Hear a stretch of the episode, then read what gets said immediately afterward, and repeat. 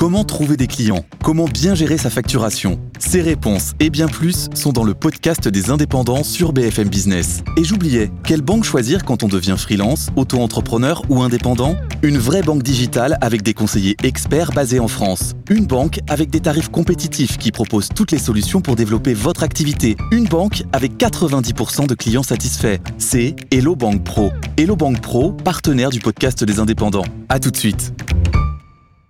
Les pionniers chez Fred Mazzella. Le tête-à-tête. Bienvenue dans le tête-à-tête. Aujourd'hui, je reçois Enki Bilal. Bonjour Enki. Bonjour. Alors, euh, on te connaît pour tes fabuleux dessins euh, en bande dessinée. On te reconnaît même grâce à un coup de crayon euh, assez inimitable et qui ne se démode pas.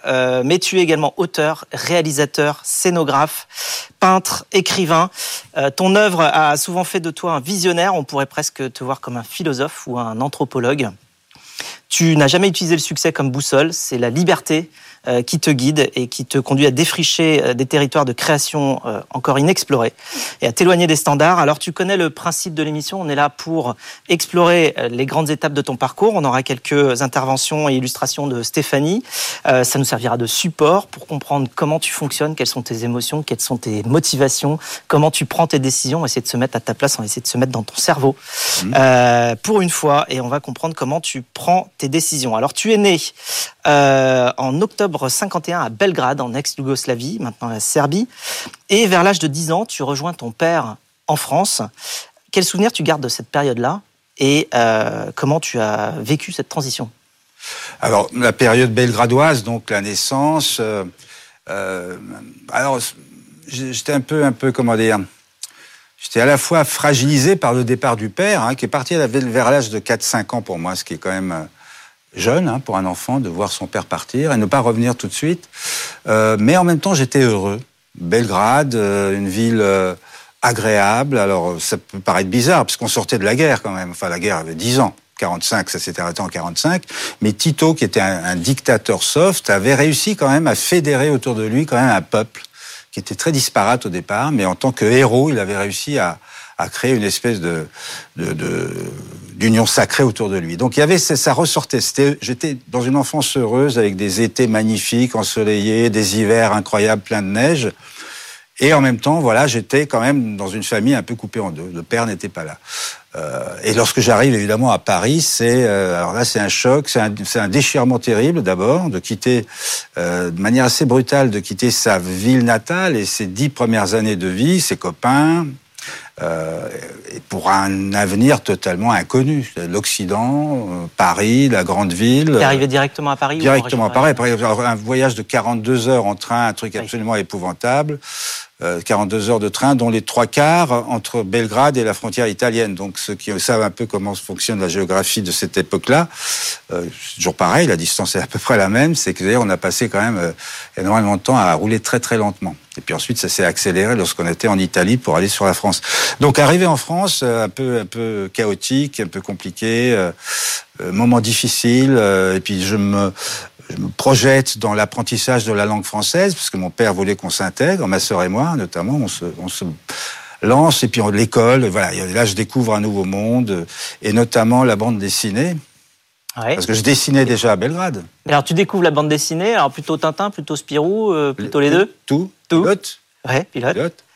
Euh, je découvre tout ça. J'ai un copain, je me fais un copain très vite qui voyait que je dessinais, que j'aimais beaucoup dessiner.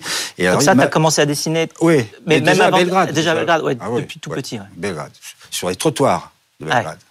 Très important, cette espèce de... Euh, ouais, c'est une espèce de sortie comme ça du, lieu, euh, de l'appartement, de la famille, de la mère, etc. pour dessiner dans. Tu dessinais avec quoi sur les trottoirs Je dessinais des cow-boys et des Indiens. Ah il n'y en avait pas pourtant autour de toi là. Il y en avait dans les films que je voyais, parce que non, mais à Belgrade, j'allais voir des films euh, le dimanche. Ma mère nous emmenait voir des films, et parmi les films qu'on voyait, il y avait de temps en temps des westerns, des westerns, avec notamment un acteur qui s'appelait Richard Widmark et qui me rappelait mon père. Donc je voyais en Richard Widmark quelque part la réincarnation de mon père qui était à Paris. Donc c'était important, voilà. Voilà, et donc le dessin faisait déjà partie de ta vie. Et donc, euh, comment tu as fait pour perfectionner euh, ta, technique? Est-ce que c'est vraiment en pratiquant? Est-ce que c'est en prenant des cours? Est-ce que Bah non, la technique du dessin, alors on peut apprendre des choses, mais en fin de compte, moi j'ai jamais, j'ai passé trois mois aux Beaux-Arts seulement et je suis parti. Ouais, c'est pas beaucoup. C'est pas beaucoup. Mais j'ai, bon, non, c'est tout le travail avait été fait avant. Donc euh, la technique, c'est le- c'est la répétition du geste, c'est la passion du dessin, l'envie de s'enfermer dedans. Moi, je me suis enfermé dans le dessin parce que c'était aussi un refuge dans des conditions de vie pas forcément faciles hein, dans- à ce moment-là pour ma famille. Et moi, je m'enfermais dans le dessin, je recommençais, je gommais. euh, euh, je regardais énormément, donc tous les tous les, les hebdos que tu citais, c'était vraiment la, la bande dessinée était en train de d'exploser littéralement en France. hein, c'était en train de devenir un moyen d'expression Oui, ça venait pas mal de Belgique aussi. Enfin, du coup, euh, franco-belge. J'avais franco-belge, bien sûr. Il faut rendre justice. Et les, moi, les Belges ont toujours été, sont toujours euh, à la pointe de ce qui reste de la bande dessinée franco-belge. Mais en tout cas, c'est euh, c'est du travail, c'est beaucoup de passion et de travail. Donc moi, je pense que si on n'a pas la passion, on n'ira pas loin. Faut toujours, euh, faut toujours s'accrocher à cette passion. ouais, la passion, c'est ce qui nous fait tenir et le travail, c'est ce qui nous fait s'améliorer. Exactement. Donc on est une espèce de, de carotte là qu'on se tend soi-même en, en disant je, il faut que j'atteigne ça, cette, étape-là. Voilà, il faut que je réussisse à dessiner ça, une main. Il faut que je réussisse à dessiner une main. C'est pas facile à dessiner une main. Mais avec un modèle où tu le fais vraiment. euh, Avec enfin, les sa deux, quoi. propre main déjà. Ouais, déjà avec la propre. ouais. Et euh, donc là, tu découvres que carrément, tu as envie d'en faire ton métier? Alors oui, bah je rêve d'en, je rêve d'en faire mon métier. Et je découvre en plus la langue française. Alors ça, c'est très important aussi. Une passion littéralement pour la langue française, pour euh, euh, les textes, les rédactions, écrire, raconter quelque chose, c'est quelque chose qui me prend très très vite. Je lis Jules Verne, je lis, je lis Baudelaire. Je découvre Baudelaire, j'ai 14 ans. Je comprends pas grand chose. Mais l'agencement des mots, il y a une espèce de poésie, un truc qui se, très sulfureux qui se dégage, qui me, et là, je comprends que finalement, le- l'équilibre à trouver dans une bande dessinée entre l'écriture et le dessin, que ça va au-delà de, des codes un peu, un peu, enfantins de la bande dessinée. Ça va au-delà de euh, des onomatopées. Là, je comprends quelque part que la bande dessinée peut devenir un vecteur narratif très fort et très puissant. Et ça deviendra effectivement un, ve- un- un vecteur narratif très fort. Alors, tu fais un concours. En 71, tu gagnes le concours de bande dessinée du journal Pilote. Euh, et puis, donc, tu, tu dessines euh, directement pour euh, Pilote des, des hommes politiques de l'époque, si, si, Un peu, un peu, ouais. Je notamment. commence Valéry aussi des histoires courtes personnelles quand même. Ouais. Le, non, là, les, les, les hommes politiques, c'est assez peu, et je suis pas très bon là-dedans. Mais c'est pour vivre aussi. Hein, faut... Donc je travaille, j'ai la chance de travailler avec les plus grands dessinateurs de l'époque. Là, tu avais 20 ans, quoi, à peine. Ouais. Et, et je travaille évidemment avec les gens de, euh, de l'équipe pilote. Alors pilote, il y a Gottlieb, il y a, il y a, il y a Rezer, il y a, il y a Alexis, il y a, enfin, il y a des, des gens extraordinaires. Quoi. Il y a pensé, Bretéché, euh, aller- qui était une, enfin, une auteure, hein, une auteure incroyable, une autrice, pardon. En 72, tu publies ta première histoire dans le journal Pilote, justement, euh, L'Appel des étoiles, plus connu sous le nom du Bol maudit. Euh, et c'est aussi au journal que tu rencontres Pierre Christin, scénariste de Valérian, avec qui tu collabores sur plusieurs albums, La croisière des oubliés, Le vaisseau de Pierre, La ville qui n'existait pas, et on trouve déjà ton style de dessin. hein. Euh, alors comment tu le décris d'ailleurs, ton, ton style de dessin? Là, tu avec euh, Pierre Christin. Pierre, euh, et comment je décrirais mon style de dessin? Alors c'est pas évidemment c'est pas c'est pas les mots qui peuvent faire ce- cet exploit. C'est alors c'est du réalisme très décalé. C'est euh, j'ai l'impression de décaler ce que je vois. Donc je décale la réalité quelque part. C'est une interprétation? Ah, forcément. Euh, donc un regard un peu différent. Il y a, il y a la couleur. il y a- enfin, c'est très compliqué de parler d'un avec des mots d'un graphisme. Euh, C'est une interprétation de la réalité, c'est pas une imagination. euh, Non, je peux imaginer, j'ai déjà dessiné des choses totalement imaginaires, mais non, ce qui m'intéresse le plus, c'est de prendre la réalité et de la déformer, de la transformer. Voilà. C'est un peu de plus en plus vers ça que je, je vais, simplement parce que c'est lié aussi aux thématiques que je. Donc, je suis pas, je suis pas un dessinateur de l'imaginaire pur qui va dessiner des mondes. Je, je l'ai fait, mais ça m'intéresse plus.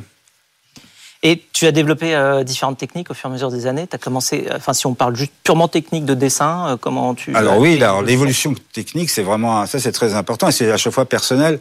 Mais moi, ce que j'ai voulu faire, à un moment donné, j'ai j'ai senti que de dessiner avec la technique tradi- traditionnelle de la bande dessinée, ça me, ça m'ennuierait vite et que j'aurais pas envie de continuer très longtemps. Donc, je, je cherchais en permanence à trouver des euh, des moyens de, de me faire plaisir en dessinant. Donc, j'étais l'un des premiers à faire de la couleur directe. C'est-à-dire que avant on dessinait à l'encre de Chine, on mettait la couleur à part. Enfin bon, c'était un procédé très très sophistiqué, très beau, hein, très artisanal en même temps. Et moi, voilà, lorsqu'on a pu euh, reproduire directement des, des, dessins en couleur, j'ai commencé à travailler la couleur directement. Donc quelque part à me rapprocher de la peinture et très vite et ça a évolué jusqu'à ma façon actuelle de travailler qui est de dessiner case par case un peu comme si euh, avec une caméra je je focalisais sur un thème et puis ensuite je, faisais le montage. Et donc en, en 79, tu euh, publies avec Pierre Christin Les Phalanges de l'Ordre Noir. Euh, c'est un énorme succès. Euh, tu remportes le prix RTL 1980 de l'album de bande dessinée destiné aux adultes. et ensuite, c'est une longue série de, de, publications avec notamment en 83 l'album mythique Partie de chasse. Et les couleurs donnent toute l'ambiance à la BD, évidemment. C'est des nuances de gris, de beige, euh, qui se teintent parfois d'un rouge sanglant. Euh, est-ce que c'est une partie de ton souvenir, justement, ou alors euh, justement l'interprétation décalée de, la réalité de l'atmosphère du bloc communiste? Alors c'est un, peu un mélange de tout. Alors il faut raconter qu'à cette époque-là, on était en train de faire cette histoire c'est très loin, hein, on s'adresse à des gens qui sont même pas nés encore. Euh, c'est une époque où euh, la perestroïka est en train d'arriver, c'est-à-dire où le monde communiste était en train de vaciller, sur le point de s'effondrer. Et donc, l'histoire, elle parlait de ça. Et donc, on était à la fois en permanence euh, sur l'actualité, on faisait attention à ce qu'elle ne nous rattrape pas. Donc, c'était assez passionnant. Mais il est évident que là-dedans, j'ai mis beaucoup de choses personnelles. En plus, j'ai passé mon permis de conduire quand même. J'avais 25 ans euh, pour aller en URSS, ah, dans une R5 noire. Alors en plus, noir, j'avais pas réalisé que les voitures noires, je savais, mais que les voitures noires sont des voitures officielles dans les pays communistes. Donc en fait, quand ils ont voulu arriver une R5 noire, ils se sont demandé c'est quoi ce truc, c'est très bizarre. On était vachement, vachement surveillés. Mais c'était, c'était, euh, voilà, j'étais allé chercher un peu de, l'atmosphère que j'avais connue à Belgrade, mais Belgrade et l'Union soviétique, ça n'avait rien à voir. Évidemment, c'est deux mondes différents. Et en 89, tu t'essaies à d'autres formats d'art, Stéphanie. Effectivement, vous vous lancez en 1989 avec votre premier long métrage Bunker Palace Hotel, un film de science-fiction tourné en ex-Yougoslavie pour des raisons euh, budgétaires. Dans une dictature imaginaire d'un monde euh, futuriste, on voit les images, une rébellion éclate, causant le renversement du régime euh, en place. Les hauts dignitaires de ce régime fuient dans ce fameux Bunker Palace Hotel, un, refuge haut de gamme euh, construit sous terre avec un personnel Android qui commence à donner des signes de dysfonctionnement. Et tous attendent un président qui tarde à venir. Un film au casting 4 étoiles avec Jean-Louis Trintignant et Carole Bouquet et qui est une, satire des, régimes totalitaires. Oui, exactement ça. C'était en fait, voilà, ça, ça rejoint un peu ma mon histoire, ma fascination et ma mon angoisse aussi par rapport à ces régimes-là. Euh, et c'est effectivement, c'est un, un, court métrage que je m'apprêtais à faire et c'est un producteur qui m'a dit mais non, moi je ça, je trouve que c'est un sujet de long métrage et moi je te produis ton, ton, ton film. Donc on a fait ce film dans des conditions assez assez assez délicates, mais effectivement le casting. Oui, tournage à Belgrade, c'est le hasard. Parce que je devais tourner d'abord à Moscou, on est allé à Mosfilm, on a vu des studios absolument hallucinants. Et finalement, c'était trop cher, c'était encore trop cher. Et donc, c'est Belgrade qui s'est positionné. Donc, on est allé à Belgrade, et là, j'ai ah, j'ai tourné dans un studio où, gamin, j'avais tourné dans un film. Le hasard, c'est magnifique. Et là, en fait, c'est vrai que le casting 4 étoiles, c'était génial. Il y avait Carole Bouquet, donc Jean-Louis Trintignant avec ce crâne rasé, Carole avec ses cheveux rouges. Euh, il y avait, il y avait Jean-Pierre Léo, il y avait Yann Colette, Roger Dumas, et puis des acteurs yougoslaves très très connus. Euh, à la fois croate et serbe. Et à ce moment-là, d'ailleurs, commençait à, à se déchirer la Yougoslavie. Donc c'est très étrange. Il y avait des acteurs croates qui jouaient dans mon film et en Croatie, on leur disait faut pas jouer dans un film à Belgrade et inversement, faut pas jouer avec un, une actrice croate. Enfin bon, c'était assez dément. Et, euh, et, donc voilà, ce mélange à la fois de la réalité, de l'actualité de la Yougoslavie de ce moment-là, plus le sujet de ce pouvoir dictatorial qui se réfugie comme ça dans, un palace souterrain. C'était, c'était très fort hein, comme période. Hein. Et pourquoi tu as voulu faire euh, plutôt du cinéma? Tu voulais dépasser la BD Qu'est-ce que ça apporte de, de plus ou... On peut pas dire que l'un soit, soit meilleur que l'autre. Je crois pas. D'ailleurs, je crois même que, au fond de moi-même, que la bande dessinée euh, libérée, traitée de manière libre, c'est, ça c'est sans doute le moyen le plus extraordinaire de s'exprimer. C'est un peu comme l'écriture toute seule, mais là, a en plus la dimension du dessin. Sauf que malgré tout, le dessin est toujours un peu méprisé, ce qui est absurde. On ne méprise pas un dessin. Il faut pas mépriser l'imaginaire. Et en France, on méprise un peu ça. Euh, mais en tout cas, le, cinéma, il apporte pas forcément plus. C'est sans doute plus, euh, comment dire, c'est plus prestigieux. On va dire, ah, vous faites un film, vous avez des acteurs célèbres, etc. Mais en tant qu'outil pour exprimer quelque chose, c'est pas mieux, c'est plus compliqué. C'est de faire passer ça par un budget, par des acteurs. Alors quand on est seul dans son atelier avec ses peintures, ses crayons et son, sa machine à écrire. Et euh, donc, alors peut-être que les, lecteurs viennent chercher dans tes BD euh, quelque part une atmosphère, mais aussi euh, beaucoup plus que ça, car plus d'une fois tu as été visionnaire, justement. Effectivement, on peut dire que vous êtes doté d'un sens aigu de l'anticipation, de prémonition même, pourrait-on dire. Euh, vous dites-vous que c'est une forme d'intuition. Euh, il y a d'abord Partie de chasse, publié hein, donc en 83, et qui annonce la fin euh, du bloc communiste. Dans Le sommeil du monstre, il est question d'obscurantisme religieux et de force qui s'attaque à des symboles de l'Occident, le Crystal Building à New York et la Tour Eiffel. Et là, on est trois ans avant le 11 septembre 2001. En 2009, dans la trilogie du coup de sang, vous évoquez déjà la révolte de la nature en plongeant le lecteur dans un monde ravagé par le dérèglement climatique. Et plus récemment, dans le tome 3 de euh, Bug, vous racontez une panne informatique mondiale qui enraye les ordinateurs et tous les systèmes d'information, effaçant la culture et la connaissance de la surface de la Terre. Est-ce que euh, ce sont les, les prémices d'une remise à jour euh, culturelle et intellectuelle L'avenir nous le dira. Euh, mais justement, à ce sujet, euh, le galeriste Jean-Baptiste Barbier a une question à vous poser. Bonjour Enki, j'ai une question à propos de ton travail. Ma question toute simple est comment fais-tu pour anticiper le futur? Jean-Baptiste. Bonne question. Alors, je suis venu sur ma boule de cristal, vous avez remarqué. Euh, je n'en ai pas. Je n'en ai pas. Non, c'est très. Il n'y a pas de recette, évidemment. Il y a mon intérêt quand même pour l'actualité et pour la marche du monde. Hein. Moi, ça, je, je vis. On vit dans un monde absolument passionnant, qui est de plus en plus terrible. Hein. Donc, euh, c'est assez décevant d'une certaine façon, mais en tout cas, euh, de suivre la marche de ce monde, de, se, de, de garder en mémoire ce qui s'est passé, de comprendre, d'essayer de comprendre ce qui se passe et d'essayer de, projeter sur ce qui va se passer. Cette, cette gymnastique intellectuelle entre ces trois temporalités fait qu'on peut se projeter sur quelque chose de plausible. C'est ce qui m'est arrivé avec notamment, par exemple, euh, l'obscurantisme religieux. C'est au moment où sont arrivés les talibans en Afghanistan, euh, l'éclatement de la Yougoslavie. Euh, il, y a une, espèce d'alchimie intellectuelle qui fait que je vois parfaitement ce qui peut arriver. Euh, imaginez que le, le symbole de l'Occident, parce qu'il y a une chose qui est très importante, c'est que quand même, le, par exemple, l'effondrement du monde communiste fait qu'il reste un vainqueur. Ce vainqueur, c'est le capitalisme, c'est hein, le monde occidental.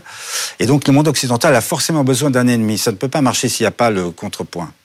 Et ce contrepoint, à ce moment-là, je me dis, il sera spirituel, il sera religieux. C'est en 95, je me dis ça en 1995, et je réalise l'album qui va annoncer les attentats du 11 septembre. Donc c'est c'est de l'intuition, mais aussi c'est une forme de réflexion.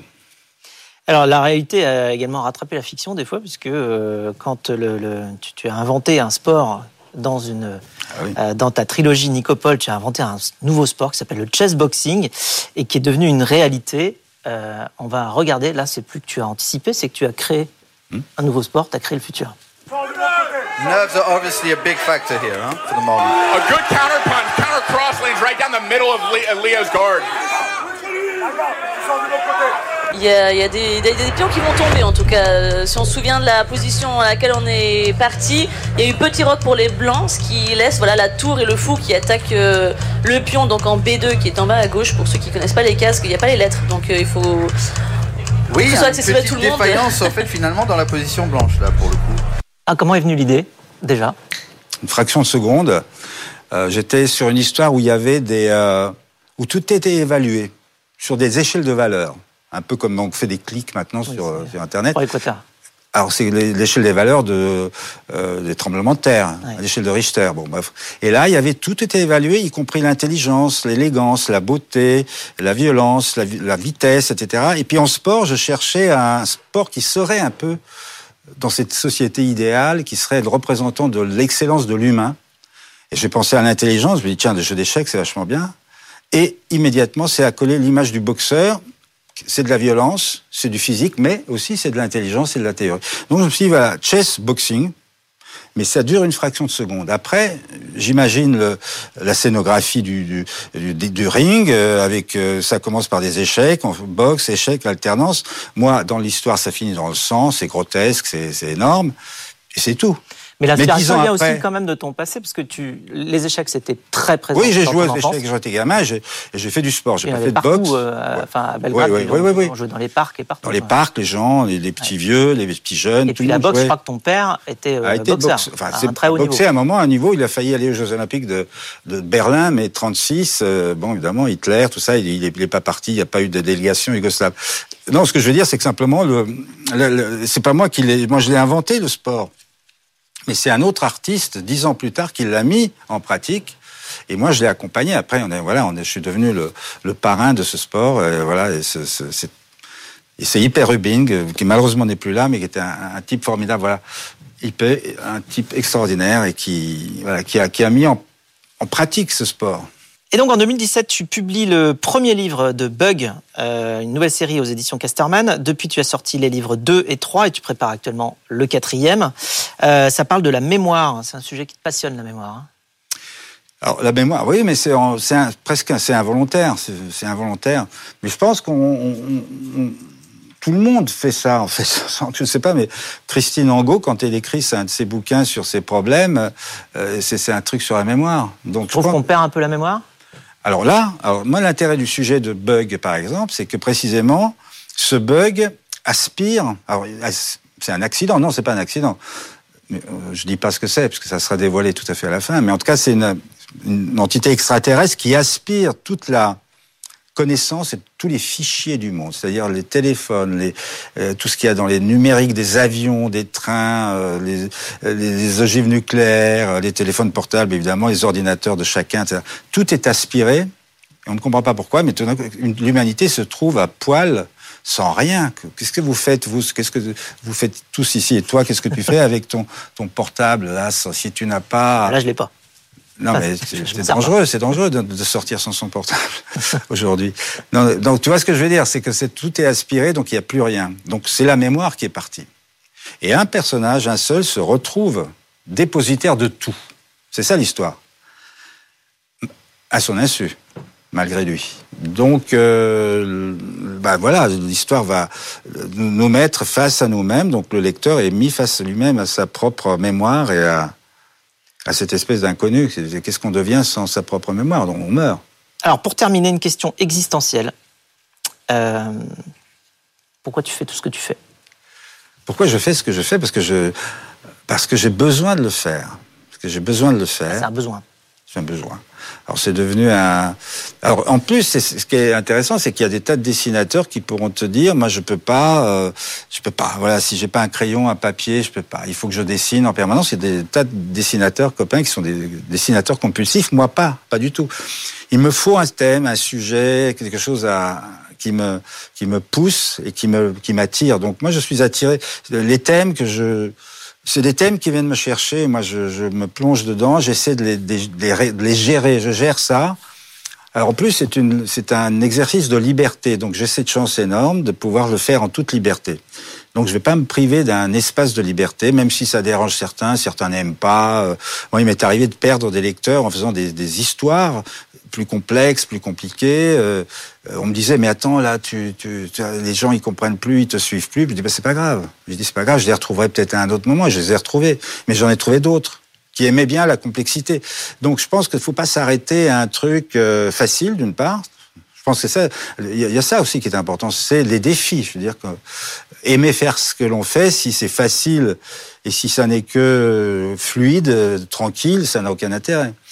Donc il faut se confronter aux difficultés. Voilà, j'aime bien ça aussi, aux défis.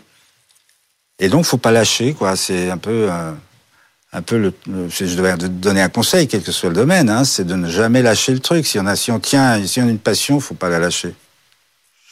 Le besoin de liberté comme euh, boussole, comme moteur et même comme défi. Merci beaucoup, Enki Bilal.